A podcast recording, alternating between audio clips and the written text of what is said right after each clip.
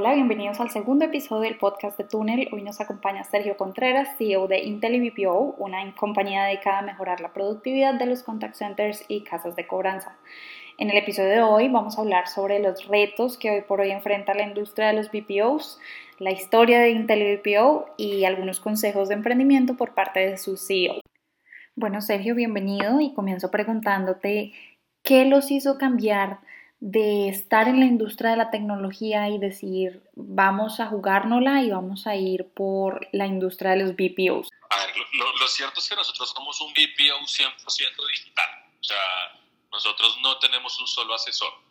Entonces, no es que, no es que, entonces, ¿cómo llegamos a esto y por qué nos decidimos? Fueron muchos factores. Eh, uno principal, pues obviamente nosotros estábamos revendiendo, o sea, nosotros estábamos entregando nuestro nuestro servicio para que los BPOs lo revendieran.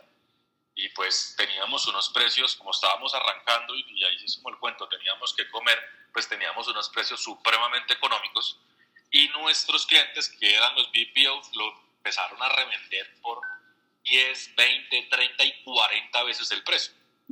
Ellos estaban súper felices con nuestro, con nuestro servicio y nosotros estábamos, así como se dice el cuento, sufriendo para pagar la nómina cada 15 días. Y es, ese pivoteo es, casi, casi, casi, casi, no digo que al 100%, porque pues obviamente la, la base del producto y el servicio como se prestaba ya estaba hecha, sí. que es hacerlo 100% digital. Eh, pero tocaba ir a buscar nuevos clientes, tocaba ir a hacerse un nuevo mercado, tocaba hacerse conocer, tocaba adquirir una nueva experiencia, porque pues cuando íbamos a los BPOs y nos decían, les decíamos, oiga, nos regalan una certificación de que nosotros le cobramos a tal banco o a tal, a tal telco. Eh, no, muchas gracias. Yo le, yo le digo que usted trabaja conmigo, pero no que usted trabaja para ese cliente. Entonces como que perdimos toda esa experiencia, o sea, nos quedó como de ganancia la experiencia de que sí podíamos hacer las cosas, pero no era una experiencia eh, certificable, por decirlo de alguna manera. Pero eso nos motivó a hacerlo, empezaron a aparecer los primeros clientes, nos la empezamos a jugar cuando nos empezamos a dar cuenta que los resultados se empezaban a dar. Entonces, eh, para nosotros fue fantástico porque ver que los resultados se empezaban a dar fue todavía un alivio de decir, sí, esto sí se puede y esto está allá. Entonces, esas fueron las cosas que nos motivaron. Cuando hablas de los primeros clientes, eh, ¿cuál es el perfil de cliente de IntelliVPO en este momento? Nosotros buscamos muchos esos, clientes que tienen muchos clientes, los llamamos usuarios. Para nosotros el cliente es la empresa que nos contrata y el, y el, el al que llamamos, es el, al que contactamos es el usuario. Entonces, ese, ese, ese, esa empresa que tiene un gran volumen de usuarios con los que tenga que comunicarse, y que tenga un afán en la comunicación. Entonces, si, si esa empresa, digamos, el primero que nos creyó en esto fue con el subsidio, es una caja de compensación, que ellos tienen, si no estoy mal, como un millón o dos millones de, usuarios eh, y tenía que contactar fácilmente como a 200 mil por el mes. ¿sí? Entonces ahí fue donde dijimos, es ese porque él tenía la necesidad, es un tema muy masivo, eh, donde, donde nosotros le caemos como anillo al dedo. Alguna vez nos llamó Uber porque necesitaba contactar a los usuarios, o sea, estaban teniendo un problema, ellos estaban teniendo un problema, eso fue un par de años, estaban teniendo un problema y era que muchísima gente estaba descargando la, la app y no la estaba usando. Sí. Y entonces eh, empiezan a ver esa problemática y nos dicen, oye, y nos buscan y dicen, mire, nos vamos a rajar en el Q. Eh, en, el Q y necesitamos que haya más activaciones de, de usuarios que descargan la app, porque ellos los estaban midiendo por eso. Pues a ellos les toca, teníamos que lanzar alrededor de eran como 70 mil llamadas por hora en cada país, desde México hasta Argentina. Y la implementación de eso nos duró como tres días. Eh, a la final lograron, o sea, ellos estaban esperando que se activara como el 10% y en promedio logramos como el 26%, 28% de gente que activó la app, o sea, que la empezó a usar. Es ese perfil de cliente que tiene una necesidad muy grande de, oye, necesito contactar a tanta gente, o sea, por eso es que las telcos, los bancos, las compañías de financiamiento, las cajas de compensación, todo lo que es muy masivo, eh, entramos nosotros en, en mejor dicho, diciéndonos como dónde estaban. Digamos, ¿cómo ves tú el, el futuro, ahora teniendo en cuenta la situación en la que estamos viviendo, cómo ha cambiado esa dinámica con los clientes. Lo veo, duro, lo veo futuro está difícil. Lo que pasa es que eh, nadie sabe qué va a pasar. Esa es la verdad, nadie sabe qué va a pasar. Eh, pueden pasar miles de cosas. Yo creo que nadie estaba preparado para esto, nadie, absolutamente nadie. Eh, creo que ni los mismos bancos. Yo sé que mucha gente está, de cierta medida, como molesta con los bancos, pero a, la final, eh, yo, yo a veces trato de, pues igual mis clientes son bancos, entonces yo también pues, necesito que les vaya bien. Eh, pienso que muchas de las medidas que, que, los gobiernos hacen para rescatar el sistema financiero creo que son muy lógicas y muy obvias, pero yo creo que ellos tampoco están preparados para esto. O sea, yo creo que esas medidas puede que llegue un punto donde también sean insuficientes y, y, así va a ser duro. ¿Qué, ¿Qué, creo en el tema de los BPOs y para futuro? Eh, definitivamente el tema digital empieza a cobrar un mayor auge, no solo porque la tecnología cada vez está más lista y cada vez está, está con más capacidades para hacer más cosas, sino porque los mismos usuarios están más dispuestos a, a tratar con la tecnología. Entonces, eh, eso es una ventaja para, para, todos los que estamos en este sector, eh, donde vemos que, que, el mismo mercado, la misma gente, eh, la gente de la calle, la gente del común, ya ni siquiera gente de ciertos perfiles, sino cualquier gente, está más abierta a tener que, a tener que tratar con un, con un callbot o con un chatbot o con apps o con todo lo que la tecnología nos puede permitir hacer. Y, eso es lo que yo he sentido. Para nosotros, digamos, las, las tasas de deserción de gente en las gestiones cada vez se disminuyen más. Nosotros, eh, a ver, te cuento, nosotros más o desde hace más o menos unos dos años, eh, hace dos años alcanzamos, alcanzamos la cifra de 40 millones de gestiones mensuales. Hoy estamos por los 50 millones. Eh, y, cada, y cada vez el porcentaje de deserción en las gestiones se empieza a ver. O sea, cada año el porcentaje de deserción en, la gestión digital empieza a ser menor. Eso, eso lo que quiere decir es que la gente está más preparada para tratar con, un, con bots, pues con, con, toda la tecnología, para poder resolver sus problemas. Además, porque saben que la, la tecnología va a estar disponible siempre para ellos. Entonces, llega un punto donde ellos se tienen que dar cuenta que tienen que estar más preparados para tratar con la tecnología que la tecnología con ellos. Eso es una ventaja que podemos tener todos. Totalmente de acuerdo. Aparte es una ventaja sobre los BPOs que todavía no han implementado esa tecnología. Ustedes al ser ya digitales, pues tienen la ventaja de que no requieren de todos los agentes que un BPO normal utilizaría. Sí, digamos que ha sido una, una, yo siempre lo llamé terquedad. Hoy en día me doy cuenta que ha sido una gran ventaja, porque eso es lo que ha hecho es que nos ha, nos ha obligado y nos ha empujado a hacer que la tecnología sea mejor yo, yo siempre he dicho, y, por eso es que yo siempre me sostuve en, en no, no meter gente, eh, aunque sabía que estaba facturando menos, aunque sabía que estaba ganando menos, eh, pero eso lo que hacía era que cada vez me obligaba y me retaba a que la tecnología cada vez la mejorara. Y hoy en día todavía nos estamos empujando a mejorar lo que ya tenemos. Tú, tú, me preguntabas el otro día que cómo me veía con el tema de la innovación y que la innovación para nosotros qué era. Sí. Y era e, es ser innovación. Algo que me enervaba en la vida era que le dijeran a alguien, ay, ¿a usted cómo le va con el, con el inglés? Si es que cuando tú dices el inglés estás diciendo como eso por allá, súper alejado. Y, lo otro es, no, yo hablo inglés, o sea, yo, inglés y yo somos una cosa sola cosa.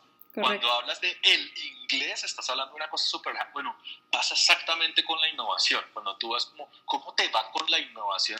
Es como ese allá aparte que hay que, que se necesita, pero que está lejos, no. Para Intelivipio, afortunadamente, desde hace mucho rato, innovación ha sido la palabra de nosotros, de, pero somos la innovación.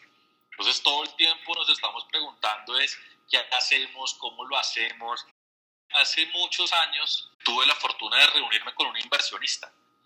Y, y ese inversionista que, como para variarme, me destruyó todo mi modelo de negocio y me, me hizo añicos y, y, pedacitos, pero de eso cogí algo muy bueno y él me decía, me decía Sergio, su presentación está espectacular, su modelo de negocio está espectacular, ningún modelo de negocio va a perder. Y esa es la verdad, porque yo estaba súper estresado con que los números financieros y no sé qué. Dijo, mire, ningún modelo de negocio va a pérdidas, eso, no se estrese por eso. Pero usted no me respondió la pregunta del millón.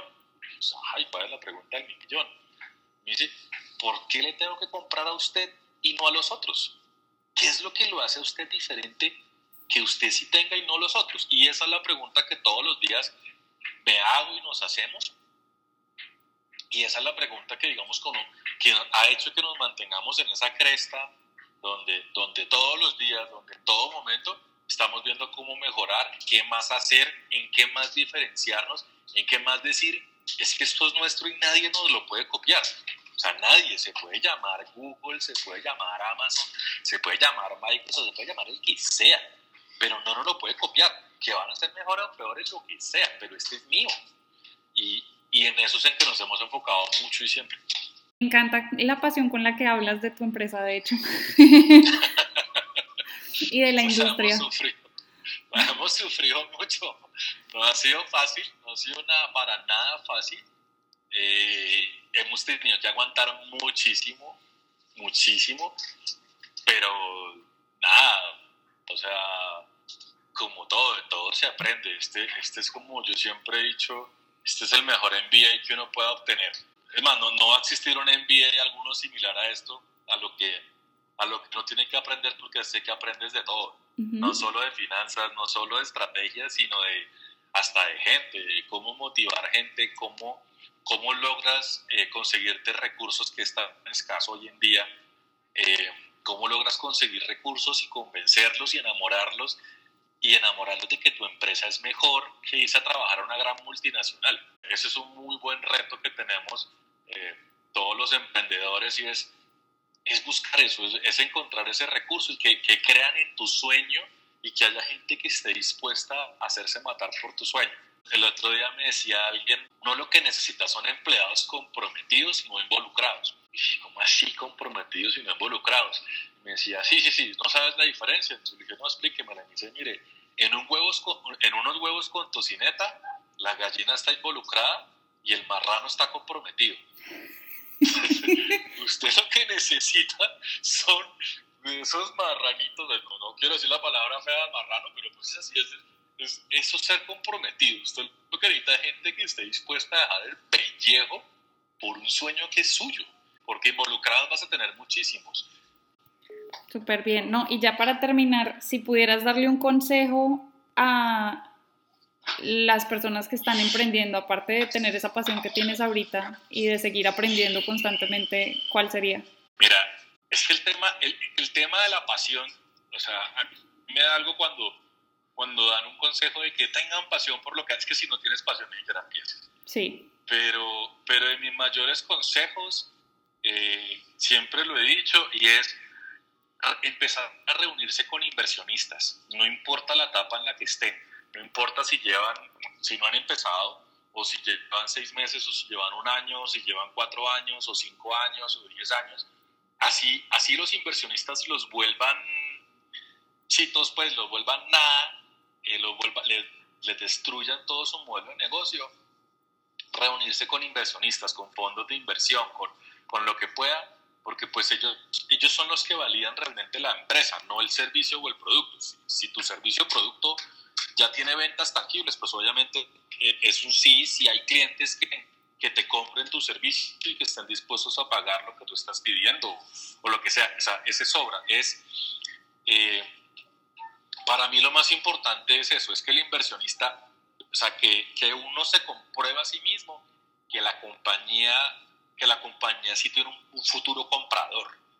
Entonces, ese inversionista, eh, digamos, yo, he recibido muchas mentorías, unas buenas, otras malas, pero las mejores mentorías y lo mejor de todo es que han sido gratis, han sido cuando me reúno con inversionistas o fondos de inversión que dicen, mire, pero esto, pero aquí no me cuadra, pero su compañía ya está en otro, en otro, en otro punto, pero no sé qué sea, me han dado unos consejos, digamos, como el que te conté ahorita, de cuál es la pregunta del millón, ¿sí? la última vez que me reuní con un inversionista que me dijo, eh, si usted realmente está convencido de que su compañía puede jugar a nivel mundial, ¿para, ¿por qué no piensa a nivel mundial? O sea, esto era sufriendo por conseguir recursos, me acuerdo tanto. Yo le decía, no, mira, la gente, la gente buena está súper costosa aquí en Colombia eh, y la barata no sabe nada. Entonces me dijo, si usted siente que su compañía es un jugador mundial, juegue con lo, con lo mejor.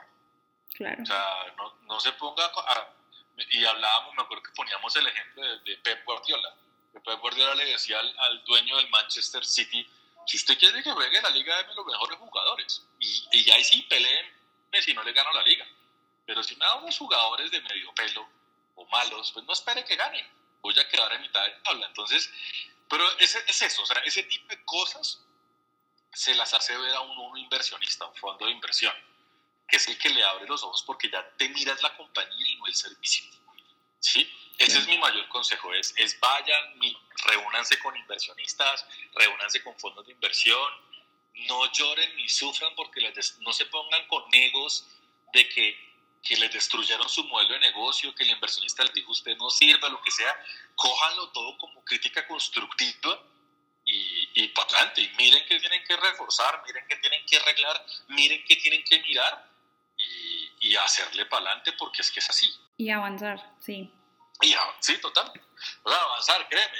Y, he recibido muchas críticas que, he tenido que hacerme el de la vista gorda, otras que les he tenido que decir dejarlas en un stand-by, pero muchas otras críticas son las que más me han ayudado a mí. O sea, hay más de un inversionista que me lo vuelvo a encontrar uno o dos años después que le termino diciendo, ya sabe qué, gracias yo sé que usted me volvió añicos, usted me destruyó, pero ¿sabe qué? Gracias. O sea, cambió mi compañía totalmente.